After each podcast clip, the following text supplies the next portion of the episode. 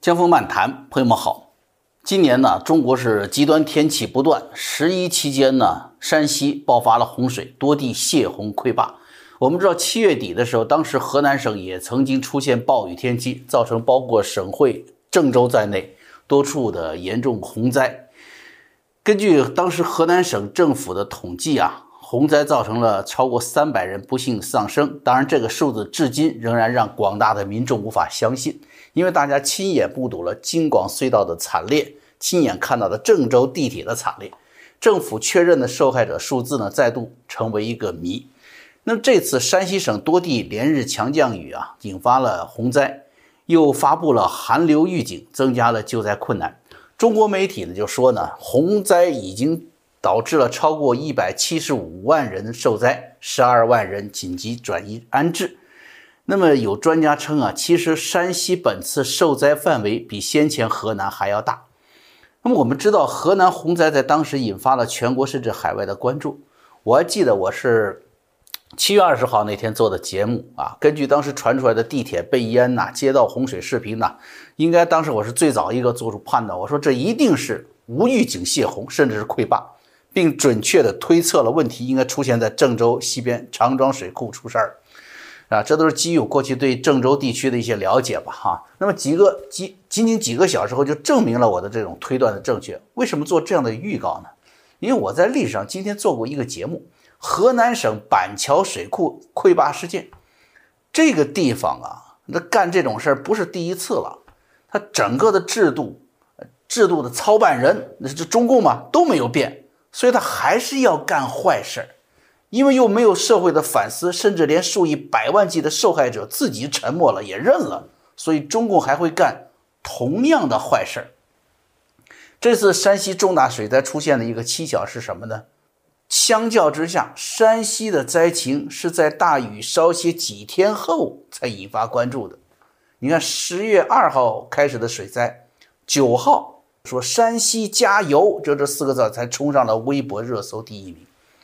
现在这个什么什么加油啊，都成了灾难的代名词了，是吧！武汉肺炎疫情，武汉加油啊！郑州遭难，郑州加油。你看到了灾难后期，到了人们缓过劲儿了，开始祭奠离世的亲人，收拾家园的时候，又来个什么不哭，对吧？武汉不哭，郑州不哭，哎，那我就想，什么时候中南海加油？啊，中南海不哭，哎，直到那个时候，中国的事儿就就落定了，哎，就就是不再有难了啊。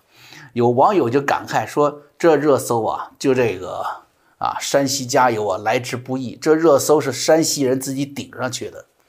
那么，为什么山西水灾没有得到应有的关注呢？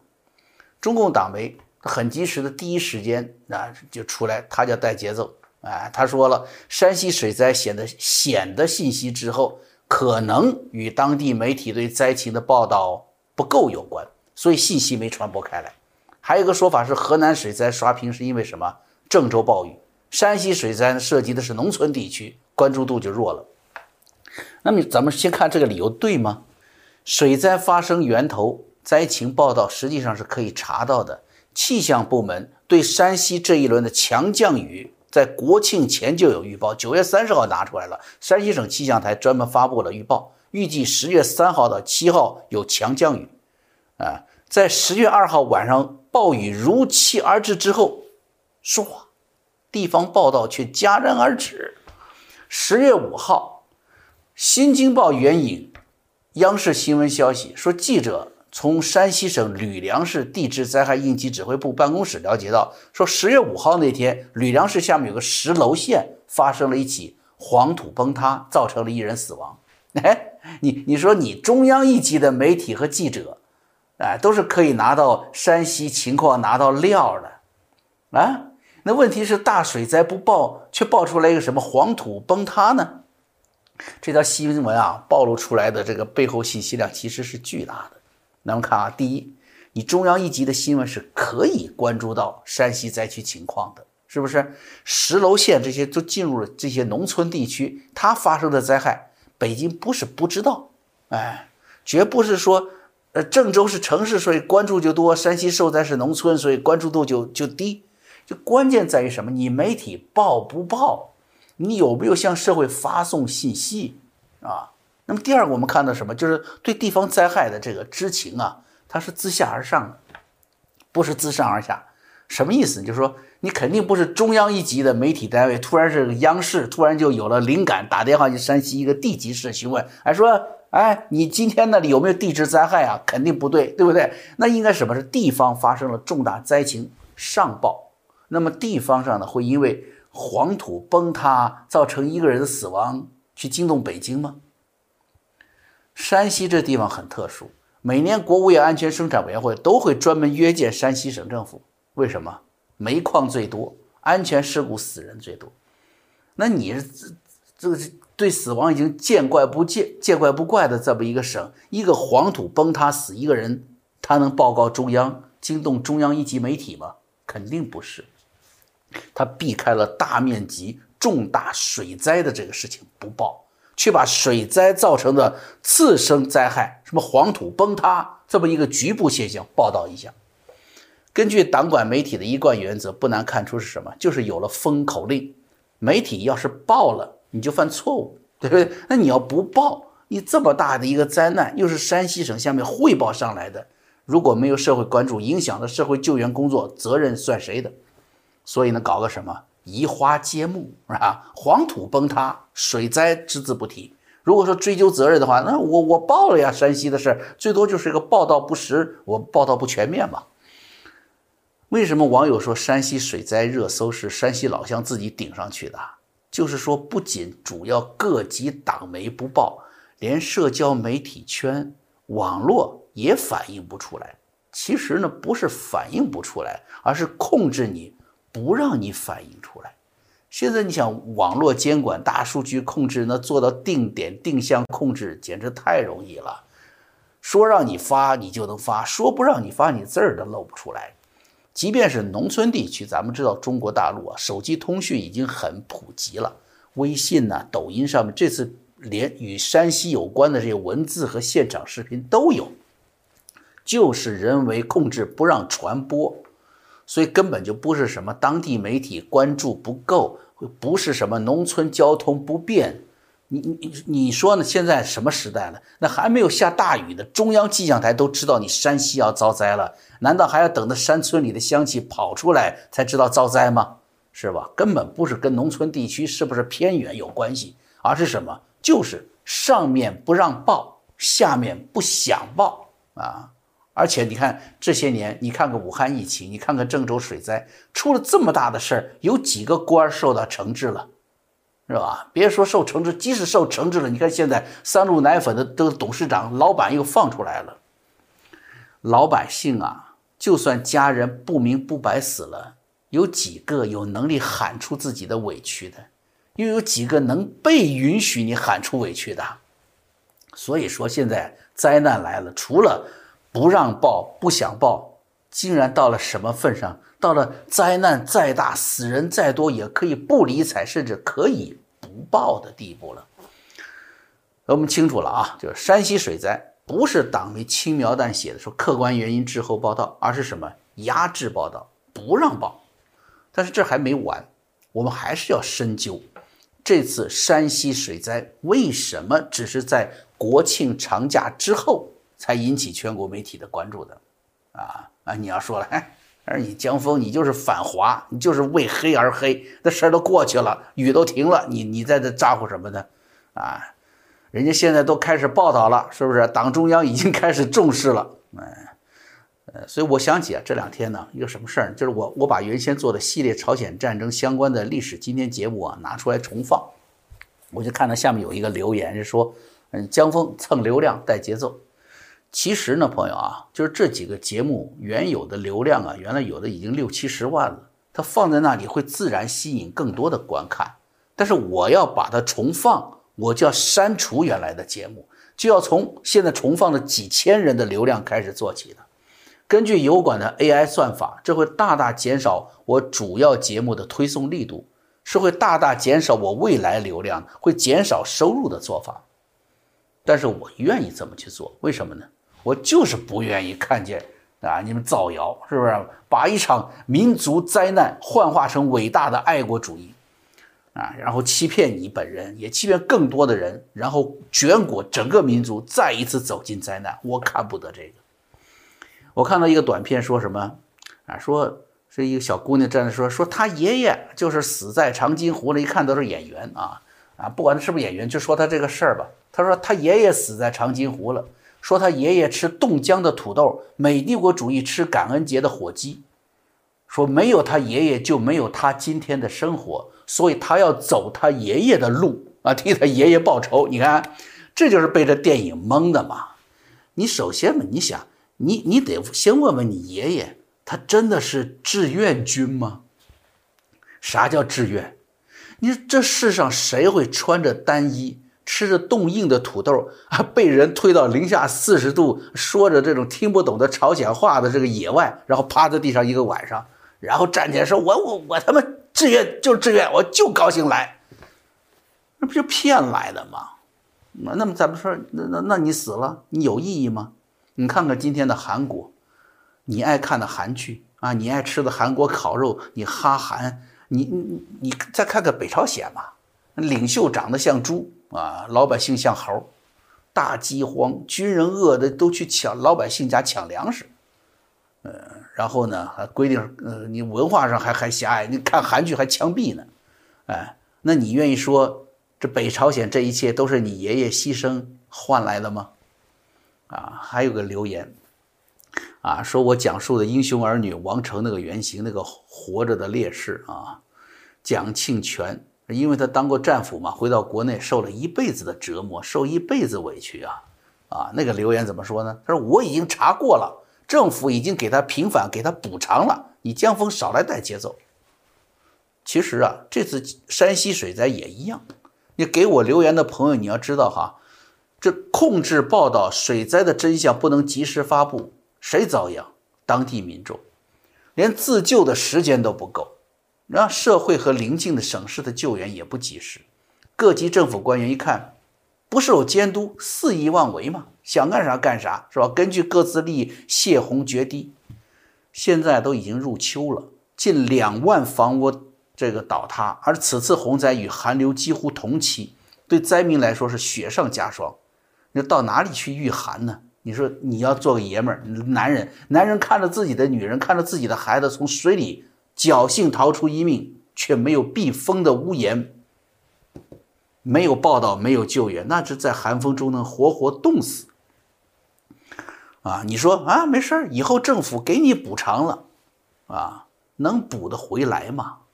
啊？我说是要说我带节奏，我带的什么节奏？那就是大难来时真相救人的节奏。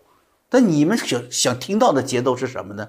是歌颂的节奏，是吧？我说我跟你说，这次山西报道故意滞后，就是为了歌颂，带的节奏害的。山西水灾十月二号开始，正好是中共建政十一期间，不仅要歌舞升平，更重要的是什么？这次还赶上那个十月九号辛亥革命一百一十周年纪念。中共还要突出自己继承了孙中山遗愿呢。习近平讲话不是说成就了孙中山的振兴中华的愿望吗？啊，还说创造的许多成就远远超出了孙中山先生的设想。啊，习近平还怕大家不服气，哎，还写了一个打油诗啊，说祖国大地上啊，铁路进西藏是吧？公路密成网，还有什么什么呃。稻麦遍地香，神州熬太空，国防更坚强。他打油诗，你再给他加两句：山西发大水，农田变汪洋，就不合适了，是吧？哎，所以呢，十一呢要的是什么？他要风调雨顺，要国祚有昌，要这种虚假的面子工程。这种面子工程是被中共看着要比山西老百姓的家园、比山西老百姓的命重要的多得多的政治任务。他要统一台湾。他要完成统一大业，完成这个中共制造出来的这个政治使命，所以山西发洪水啊，你可以发啊，但是你过完十一啊，等我这个继承完这个孙中山呃这个遗愿之后，你你再发，呃这个意思啊，这是第一个原因。那么第二个原因呢，就是自从令计划呀，因为涉及薄熙来、周永康案件之后啊，那这个令计划，它来自山西，在山西有着极其深厚的。政商资源啊，是权倾朝野嘛，最有实权的人物，在他倒台之后啊，整个山西政坛遭遇全面的整肃，没完呢。二零一三年、二零一四年到现在的事儿啊，这被中纪委称作什么叫系统性塌方式腐败。山西成为了十八大之后落马省部级官员最多的省份。针对山西，习近平提出了一个叫什么叫政治新常态啊？啥叫新常态呢？就是保持。始终如一的反腐高压，看谁不顺眼把谁拿下，叫做新常态，你知道吧？当时李克强呢召集八省主官入京训话，斥责说你们为官不为啊，这当官的你不做事儿，就说这个宣传口上，像山西当时这个省新闻出版广电局的党组书记局长叫齐峰嘛，就被定义为什么对抗组织，这都不是一般的罪名，你就是反党的罪名了，是？不是一般的反腐拿下来的。所以山西啊，要么被令计划牵扯下去了，要么就是朝不保夕，天天战战兢兢，不知道哪一天被拿下去。从省一级到基层一线，各级官员因为反腐啊、整风啊，干什么呢？不敢出风头，不敢当出头鸟。哎，你要是能能干事儿，大家一留意你，哎呦，查查这个人的背景是什么，是不是跟煤老板有关系？你不是倒霉吗？是吧？所以在政治上就是不敢做啊，不敢说；在经济上就是不敢做。整个官场就是一种迷茫和不为的状态，加上这一次河南郑州水灾，来表率来了，你只要立场站对了，出多大的事情，中央也有人保你。那你说山西这个情况，整肃的风声，政治高压那么厉害，啊，习近平的新新生态、新常态在那里摆着呢，谁会在灾难到来之前、到来之时违反中央的主旋律？哎，去发声，去做些救灾实际工作呢？你站在堤坝上，你一照相，别人说做面子工程，查一查他有没有背景，有没有贪污，他不敢去做，啊。那么第三个原因是什么？啊，就不得不说到最近中国大陆经历了大范围的限电停电事件了。这很多朋友都想到了这一点，是吧？这主要这次停电呢，主要是出在了煤炭资源供应问题上。澳洲这个。质量最好、价格最便宜的进口来源被中共因为说要给澳大利亚一点颜色看看嘛，啊，硬生生的给停掉了。现在虽然说用三倍于原来的价格回购，但是整个发电业这个灾害已经形成了。那么中央开始对国产煤就下达死命令，啊，又变成了政治任务了，啊，要增产。国家统计局数据显示，是山西省啊，在二零二零年原煤产量达到了十亿多吨。是全国第一大产煤省份。那么这一次强降雨发生之前呢，山西就在九月二十九号那天啊，跟很多省区啊，包括像山东、江苏、浙江、天津呢啊这些省区啊、省市啊，签订什么叫第四季度煤炭中长期保供合同？那立了军令状，过去叫你知道吧？是吧？你到了年底之前，我一定要保证供煤，因为到天底年底之前，天天冷了嘛，是吧？天冷有很多的这个煤的需求，而发电呐，啊，工业生产、钢铁生产呐，还有什么呢？就是冬天的这个居民用煤。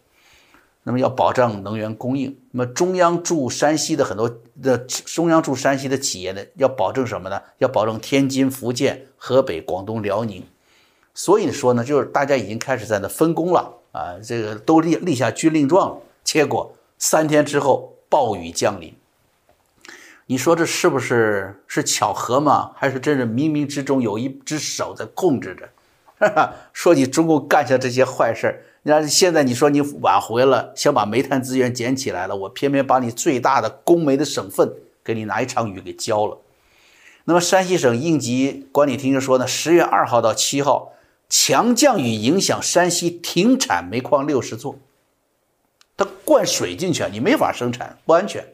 啊，非煤矿山三百七十二座，尽管这个受灾较重的包括临汾、吕梁啊、晋中啊、山西中部都是这个炼焦煤的主要产区，也就是供应炼钢企业的啊。那么电厂需要的动力煤呢，大同、朔州一带呢，就不没有受到明显的影响，也有影响，至少交通方面是影响了。所以现在北京方面呢，就是担忧啊，山西资源短缺这个事儿。洪水的消息出来，会加剧煤炭供应偏紧的格局，会加重在十一期间全国这些生产型企业的焦虑，对电力供应的焦虑，会引发市场进一步恐慌。